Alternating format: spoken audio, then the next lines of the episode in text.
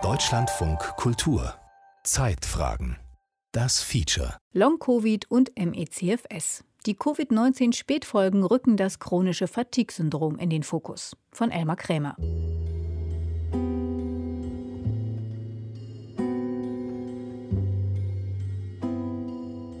Damit geht es erstmal so ein ganz, ganz kleines Stück seicht bergauf.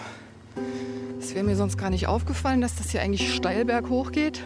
Tut's natürlich nicht, aber es fühlt sich so an. Mira Bussewitz. Es fühlt sich so an, dass ich mich schon anstrengen muss, diese leichte Neigung hier zu gehen. Merke, dass ich schon außer Puste komme. Dresden. Wir machen einen kurzen Spaziergang in der Nähe ihrer Wohnung. Schnell ist sie erschöpft, muss langsam gehen.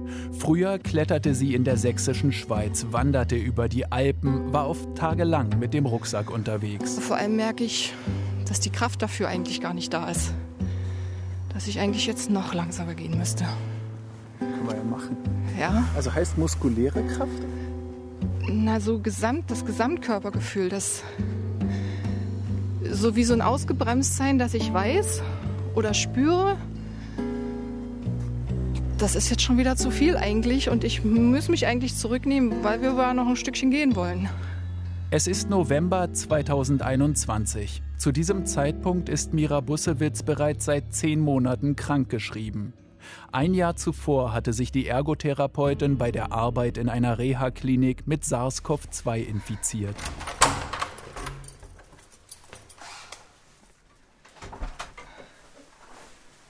Das hat jetzt erstmal gereicht. Und ich war dann zwei Wochen zu Hause, so richtig krank, mit dauernd wechselnden Erkältungssymptomen und danach irgendwie immer weiter schlapp. Ich habe zweimal versucht, die Arbeit wieder aufzunehmen, einmal nach sechs Wochen und dann auch noch mal nach elf Wochen. Das ging aber beides mal schief wegen der immer wieder auftretenden plötzlichen Erschöpfung. Und ich habe es einfach nicht geschafft und brauchte danach jeweils zwei, drei Wochen, um mich halbwegs wieder zu berappeln. Erschöpfungszustände und Kraftlosigkeit prägen seitdem Mira Bussewitz Leben. Im Vergleich mit der Zeit vor der Infektion, so schätzt sie, sei ihre Leistungsfähigkeit momentan um etwa zwei Drittel reduziert. Und dann habe ich angefangen zu recherchieren. Long Covid hatte ja damals schon einen Namen und allmählich begriff ich, dass es auch auf ein chronisches Fatigue-Syndrom zusteuern könnte. Long-Covid, manchmal auch Post-Covid, wurde schon relativ früh nach den ersten Infektionen 2020 beobachtet. Auch wenn beide Begriffe nicht eindeutig definiert sind, es geht immer um Symptome, die nach der Akutinfektion auftreten bzw. weiter bestehen.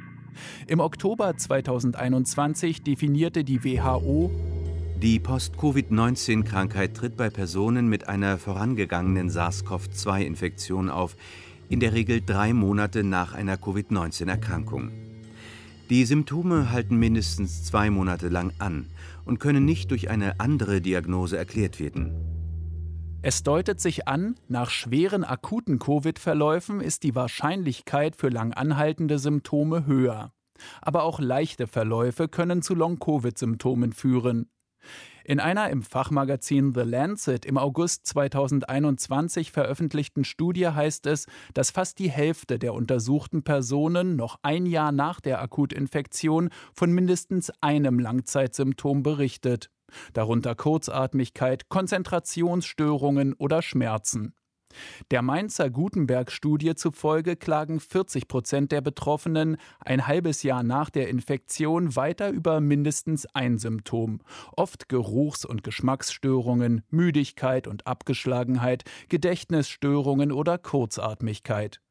Professor Philipp Wild von der Universitätsmedizin Mainz. Wir haben die Personen nach Long-Covid-artigen Symptomen befragt und das haben wir über den von der WHO definierten Symptomenkatalog gemacht.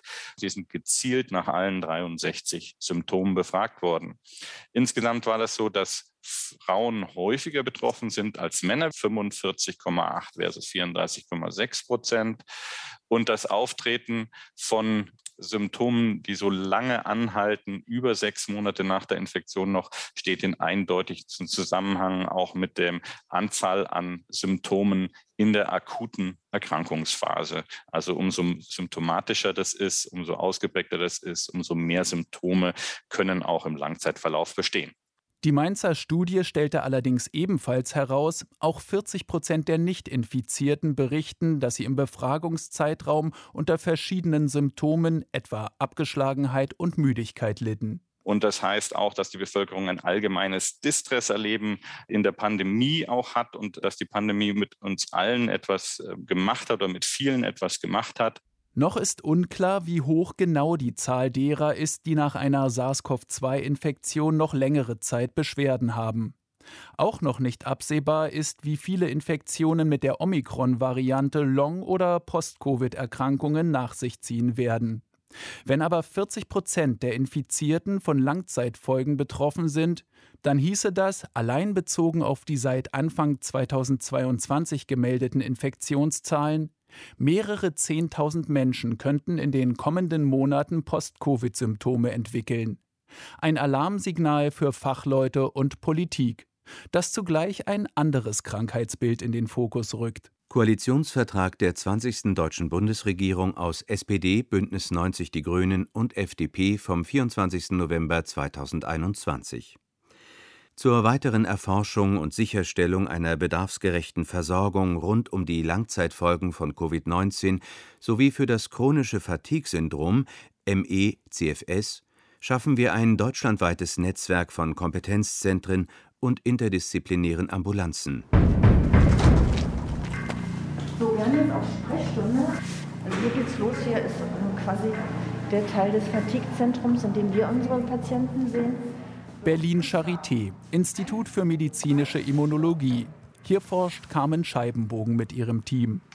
Die Professorin ist die Leiterin der Immundefektambulanz und gilt international als eine der führenden Expertinnen, wenn es um myalgische Enzephalomyelitis, das chronische Fatigue-Syndrom geht, kurz MECFS. MECFS ist eine schwere chronische Erkrankung, die meistens nach einer Infektion auftritt die myalgische Enzephalomyelitis, das chronische Fatigue- oder Erschöpfungssyndrom, wird in der Regel nach Virusinfektionen beobachtet. Nach Grippeinfektionen etwa oder Infektionen mit dem Epstein-Barr-Virus. Und zwar auch, wenn die ursprüngliche Infektion in der Akutphase leicht verlaufen ist. Und wir wissen inzwischen, dass auch Covid-MECFS bei einem Teil der Erkrankten auslöst. Die Symptome, über die viele Long-Covid-Betroffene klagen, ähneln dabei stark dem Erschöpfungssyndrom, das nach anderen Infektionen auftaucht. Kopf-, Glieder- und Muskelschmerzen, Kurzatmigkeit, Schlafstörungen, Licht-, Geruchs- und Lärmempfindlichkeit.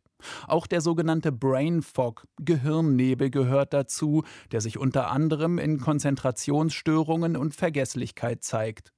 Vor allem aber berichten viele von ungewöhnlich starken und lang anhaltenden Erschöpfungszuständen und von Kraftlosigkeit nach körperlichen oder psychischen Belastungen. Das heißt bei den leichter Kranken, dass sie sich noch selber versorgen können und vielleicht auch noch Teilzeit arbeiten können und bei den schwerer Erkrankten, dass sie kaum noch in der Lage sind, sich selbst zu versorgen.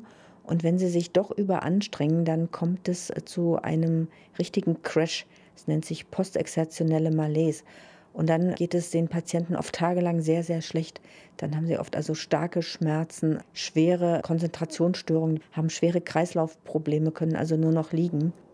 Schon vor der Corona-Pandemie hatten rund 250.000 Menschen in Deutschland die Diagnose ME-CFS. Wir wissen jetzt, dass infolge von Covid ME-CFS deutlich zugenommen hat schon und wahrscheinlich auch weiter zunehmen wird. Wir gehen davon aus, dass wir jetzt etwa weitere 100.000 an MECFS Erkrankte allein in Deutschland haben. Das heißt, Zehntausende Menschen, die zum Teil auf permanente Hilfe im Alltag angewiesen sind oder in den nächsten Monaten darauf angewiesen sein werden. Diese schwerkranken jungen Leute, die können ja auch nicht mehr arbeiten. Das hat ja auch gesamt soziale und wirtschaftliche Folgen in einer Dimension, die wir uns noch gar nicht richtig vorstellen können. Schätzungen zufolge leiden weltweit 17 bis 24 Millionen Menschen an myalgischer Enzephalomyelitis, chronischem Fatigue-Syndrom, mit stark steigender Tendenz auch infolge der Pandemie. Schon im Oktober 2020 wies das Fachmagazin Nature auf Ähnlichkeiten zwischen Long-Covid und MECFS hin. Obwohl seit 1969 von der WHO als Erkrankung des Nervensystems anerkannt, ist MECFS nur wenig erforscht. Mit gravierenden Folgen für die Betroffenen. Medikamente gibt es nicht, Therapieansätze sind kaum entwickelt. Für die Diagnose zumindest gibt es inzwischen Leitfäden wie den Fragebogen der Charité, der basierend auf den sogenannten kanadischen Kriterien typische Symptome erfasst und gewichtet. Carmen Scheibenbogen. Oft ist die Diagnose auch relativ einfach zu stellen, wenn das ein junger Mensch ist, der aus voller Gesundheit heraus nach einer Infektion erkrankt, so wie jetzt nach Covid und dann diese schwere Fatigue da ist und die Belastungsintoleranz plus die schweren kognitiven Störungen plus die Schmerzen, dann ist es schon sehr wahrscheinlich, dass MECFS vorliegt. Meistens ist es eine Diagnose, die man doch relativ sicher stellen kann. Voraussetzung ist natürlich, dass man die Erkrankung auch kennt. Man kann nur das diagnostizieren, was man kennt. Genau das ist allerdings oft nicht der Fall. Betroffene berichten immer wieder, dass ihre Beschreibungen von Ärzten ignoriert oder heruntergespielt werden, dass sie nerven- und kräftezehrende Gespräche führen müssen. Auch Mira Bussewitz hat erlebt, dass das in der Ärzteschaft und so relativ unbekannt ist und von vielen auch abgelehnt wird und meine Hausärztin auch erstmal der Meinung war, sie müsse mich mit Antidepressiva behandeln, wo ich gesagt habe, nee, ich bin nicht depressiv. Ich will, ich möchte was machen. Wenn es mir gut geht, mache ich auch was. Ich habe also nicht das Problem, dass ich keinen Antrieb hätte oder so. Der Antrieb ist schon da, aber die Kraft fehlt einfach. Die ist nicht da. Geh mal bitte nicht so schnell. So schnell geht leider nicht mehr. Also im Moment nicht. Irgendwann hoffe ich, geht es mal wieder so schnell, aber im Moment ist es eher ein Schlenderschritt, den ich mir angewöhnt habe. Ganz im Gegensatz zu früher, da wusste ich gar nicht, was Schlendern wäre, aber jetzt ist es normal. Der Antrieb ist da, die Kraft fehlt. Doch das sieht man Mira Bussewitz nicht an. Auf den ersten Blick wirkt sie gesund. Aber das Gefühl, als lebe sie gerade mit einem Akku, der ständig leer ist und sich auch im Schlaf nicht wieder auflädt, das kennt sie jetzt auch. Das Gefühl, mit dem viele MECFS-Patientinnen ihre Krankheit beschreiben. Als Ergotherapeutin und Qigong-Lehrerin mit Körperarbeit vertraut, misst Mira Bussewitz diesem Körpergefühl mehr Gewicht bei als der Aussage der Ärztin, sie sei depressiv. Vorerst auf sich gestellt, recherchiert sie ihre Symptome und landet auf der Seite von Professor Michael Stark, der ein Selbsthilfeprogramm für Menschen mit chronischer Fatigue entwickelt hat. Corona hat nun die Anfragen bei uns explodieren lassen. Michael Stark leitet in Hamburg ein Zentrum zur Behandlung von Erschöpfungs- und Stresserkrankungen. Der Psychologe und Facharzt für Psychiatrie und Psychotherapie beschäftigt sich seit Jahren mit dem chronischen Erschöpfungssyndrom und entwickelt für seine Patientinnen individuelle Therapieansätze. Dabei arbeitet er zusammen mit dem Sportwissenschaftler Christoph Zjaja. Ziaja hat an der Universität Hamburg untersucht, wie Leistungseinbrüche im Training von Olympiateilnehmern verhindert werden können. Er entwickelte angepasste Trainingspläne, die letztendlich darauf abzielen, ein Übertraining zu vermeiden. Michael Stark sah Parallelen zu seinen chronisch erschöpften Patientinnen. Seither arbeiten die beiden zusammen. Der Bedarf ist groß, Termine sind schwer zu bekommen. Nach der ersten Corona-Welle zeigte es sich, dass bestimmte Patienten, die noch nicht einmal richtig schwer erkrankt waren mit Beatmung und so weiter, die eigentlich dachten, ach, wir haben es geschafft und haben zum Teil sogar versucht, wieder anzufangen zu arbeiten. Und plötzlich ging es aber trotzdem nicht mehr. Und dann zeigte sich, dass sie eben auch Erschöpfung beklagten, auch dieses Phänomen beklagten, ich strenge mich an und danach brauche ich erstmal lange Zeit, um überhaupt wieder mich davon zu erholen, sowohl körperlich als auch mentale Anstrengungen. Und das ähnelt dann eben genau dem Bild der Patienten mit dem chronischen Erschöpfungssyndrom. Mira Bussewitz bekommt einen Termin in der Praxis. Wartezeit zwei Monate. Und sie hat Glück. Der nächste reguläre Termin wäre erst in über einem Jahr. Zu dem Zeitpunkt nutzt sie schon das Selbsthilfeprogramm von Professor Stark, recherchiert weiter zu ihren Symptomen und findet im Internet eine Reihe von Menschen, denen es ähnlich geht wie ihr, die auch nach Hilfe suchen und sich dabei gegenseitig unterstützen. Was mich in dieser Zeit am meisten aufgeregt hat, war die auch in den Medien verbreitete Aussage, chronisches Fatigue-Syndrom, ME, ist nicht heilbar. Aber dann stieß ich zum Glück auf den Blog von Carola mein Leben mit ME. Und das hat mir wirklich Mut gemacht und wirklich geholfen. Es gibt also Betroffene, die von CFS gesund geworden sind durch Selbsthilfeprogramme. Ich habe gemerkt, das war im April 2016, dass ich so einen leichten Infekt hatte. Und weil ich unglaublich gestresst war, sowohl beruflich als auch privat, habe ich gedacht, ja klar, ist halt einfach nur ein bisschen anstrengend gewesen in letzter Zeit. Legst du dich ins Bett. Carola Eisler aus Schöneich bei Böblingen berichtet seit 2017 in ihrem Internetblog Leben mit ME, wie es ihr mit ME-CFS erging und wie sie lange vor der Corona-Pandemie erkrankte. Im Bett habe ich noch Artikel fertig geschrieben. Ich bin freie Journalistin und hatte ein bisschen Halsweh, bisschen Fieber, vielleicht nicht so schlimm. Habe gedacht, nächste Woche bin ich wieder fit die nächste Woche kam und ich wurde nicht fit. Die übernächste Woche kam. Es wurde einfach nicht besser. Im Gegenteil, nach vier Wochen habe ich gedacht, boah, ich fühle mich richtig, richtig schlecht. Es wurde immer schlimmer. Grundsätzlich beschreibt sich die dreifache Mutter als lebensbejahenden Menschen. Sie hat gesund gelebt, sich ausgewogen ernährt, Sport getrieben. Ihre oft stressige Arbeit hat sie leidenschaftlich gerne gemacht. Doch nach dem Infekt fehlt ihr plötzlich die Kraft. Eine vorher unbekannte Form der Erschöpfung macht sich breit. Für Carola Eisler beginnt ein Ärztemarathon. Verdacht auf Borreliose. Sie bekommt Antibiotika. Doch das ist es nicht. Der Kardiologe vermutet eine Herzmuskelentzündung, aber das ist es auch nicht. Er überweist sie zu einem Neurologen. Und es war ein richtig krasses Erlebnis, weil er am Anfang gesagt hat, ich hätte eine Depression und ich so, nee, ich will morgens aufstehen. Und dann hat der Neurologe, nachdem ich gesagt habe, nee, Depressionen, das ist es nicht, hat er gesagt, ja, dann haben Sie myalgische Enzephalomyelitis, gucken Sie mal im Internet, was das ist und tschüss.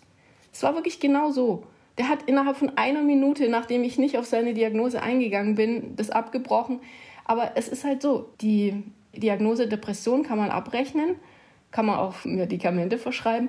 Und bei ME-CFS, da gibt es nichts, weil es gibt keine Therapie. Erstaunlich, wenn man bedenkt, dass die Krankheit zu diesem Zeitpunkt schon seit fast 50 Jahren als neurologische Erkrankung klassifiziert ist. Die Forschung zum Thema sei lange Zeit in eine falsche Richtung gegangen, sagt Immunologin Carmen Scheibenbogen von der Charité Berlin. Eine Reihe von Studien in den 1990er Jahren etwa hätte MECFS als psychosomatische Krankheit untersucht, die mit Verhaltenstherapie behandelt werden könne. Und dann gab es eine ganze Reihe von Studien, die auch beschrieben hat, dass das bei MECFS hilft. Und dann wurde es quasi ähm, in diese psychosomatische Ecke gestellt und auch einen Haken hintergemacht.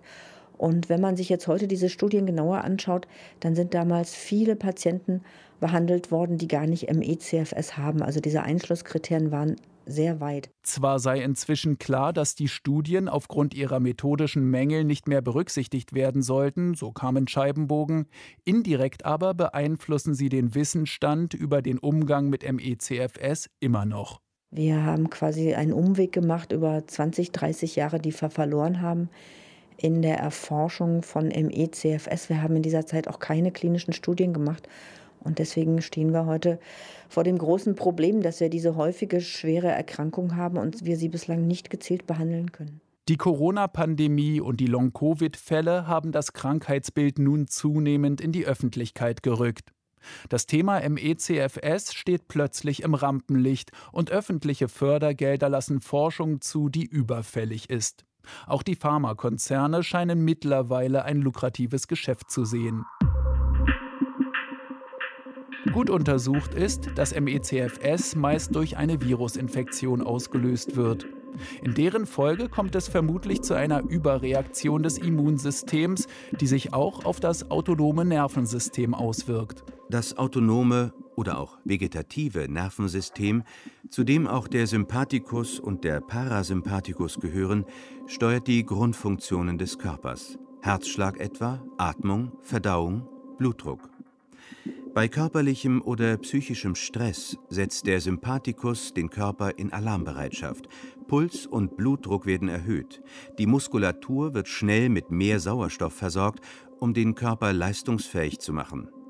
Ist der Stress vorüber, sorgt der Parasympathikus für eine Beruhigung und Normalisierung des Körperzustands.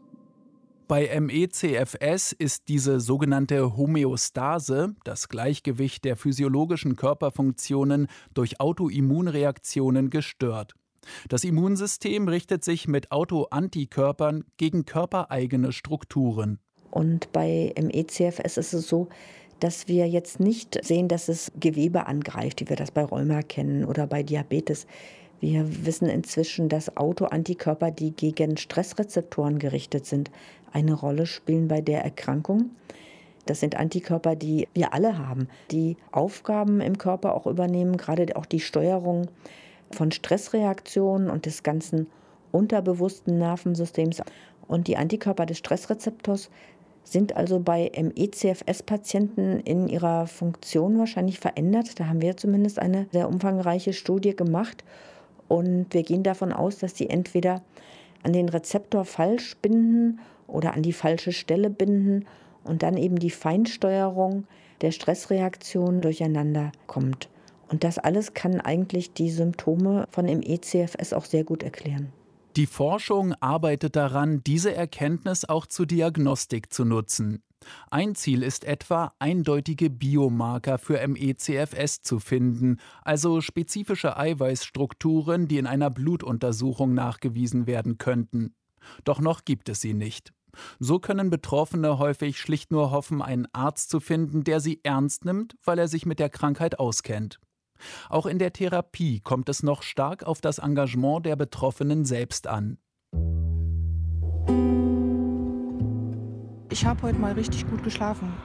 Und das ist dann so, dass ich das Gefühl habe, oh, heute kann ich mal was machen, was schon lange ansteht, wo mir sonst meist die Kraft dazu fehlt.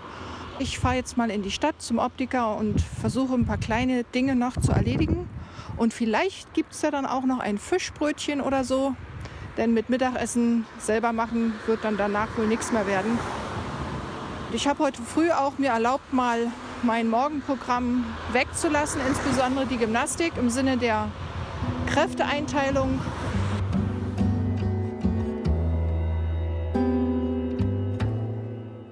Mira Bussewitz hat sich nach ihren Recherchen ein Programm zusammengestellt, nach dem sie ihren Alltag strukturiert. Inspiriert durch die Seite von Michael Stark, die betroffenen Blogs und das sogenannte Gupta-Programm von Ashok Gupta. Der Unternehmer bietet im Internet ein Programm an, mit dem er in Selbsttherapie eine ME-CFS-Erkrankung überwunden haben will. Ruhepausen, Meditationen und Atemübungen haben jetzt einen festen Platz in Mira Bussewitz Leben. Das hilft ihr, mit ihrer Energie Haus zu halten und auf Stress zu reagieren.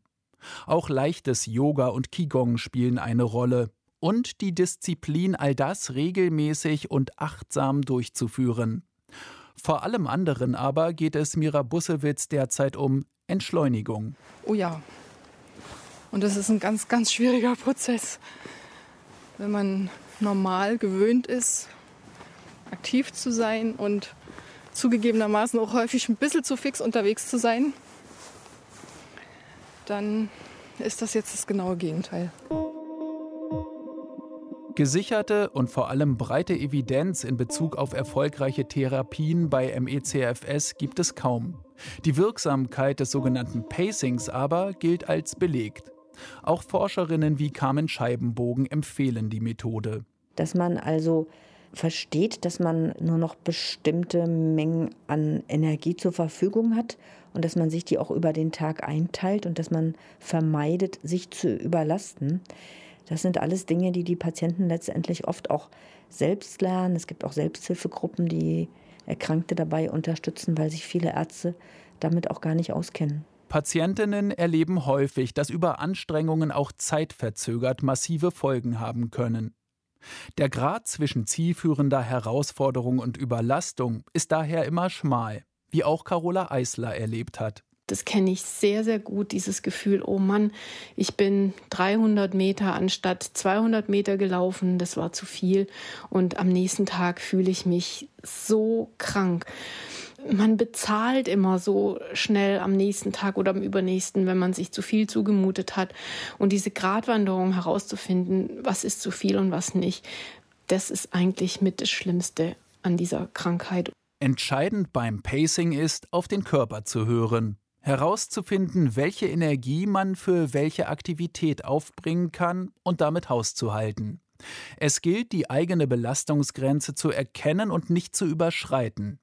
Gelingt dies nicht, drohen die sogenannten Crashs, die die postexzeptionelle Malaise und eine deutliche Verschlechterung des Allgemeinzustands nach sich ziehen können.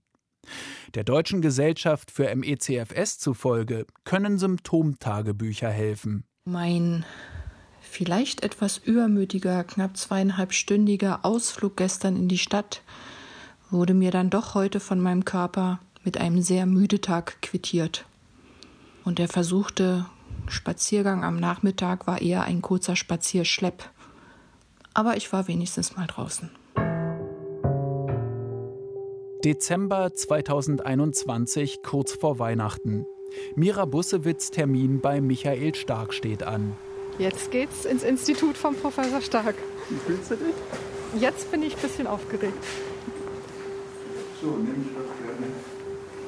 Dann noch das morgen. Hirnstrommessungen stehen auf dem Plan, Herzratenvariabilitätsuntersuchungen, Blut-, Urin- und Speicheltests. Dazu eine ausführliche Anamnese und verschiedene Belastungstests. Sie sind soweit? Auf die Plätze, fertig, los. Drei, zwei, eins und locker lassen. Schon ein einfacher Test der Handkraft zeigt einen deutlichen Unterschied zu einem gesunden Menschen, sowohl in der Maximalkraft als auch in der Kraftausdauer. Der Test wird nach gut einer Stunde wiederholt, um die lang anhaltende Erschöpfung zu dokumentieren. Auch die Erschöpfung der Oberschenkelmuskulatur wird durch kurze Trainingsreize, unter anderem auf einer Vibrationsplatte, grafisch visualisiert.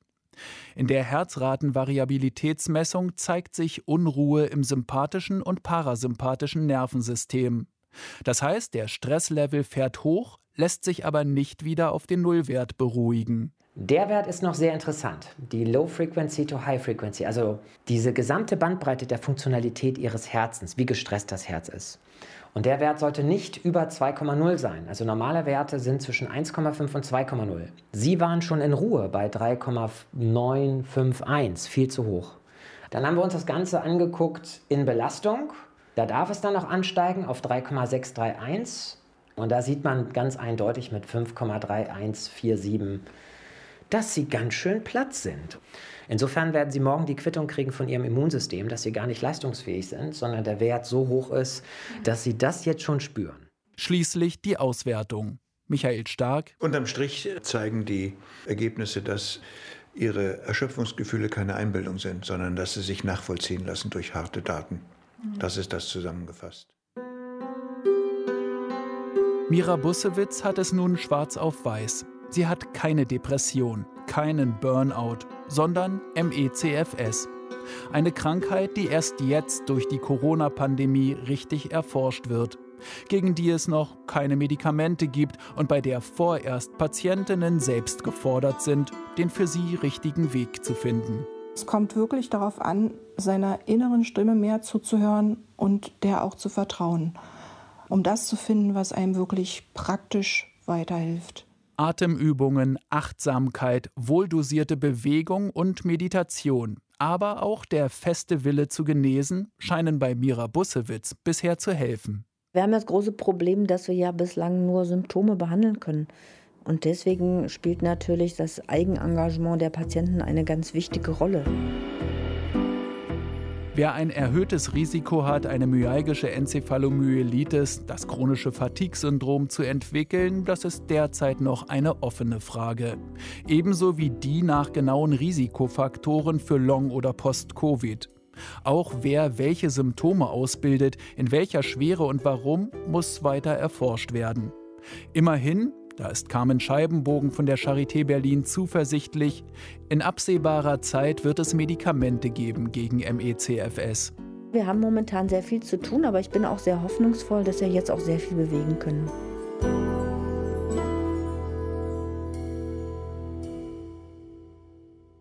Long-Covid und MECFS.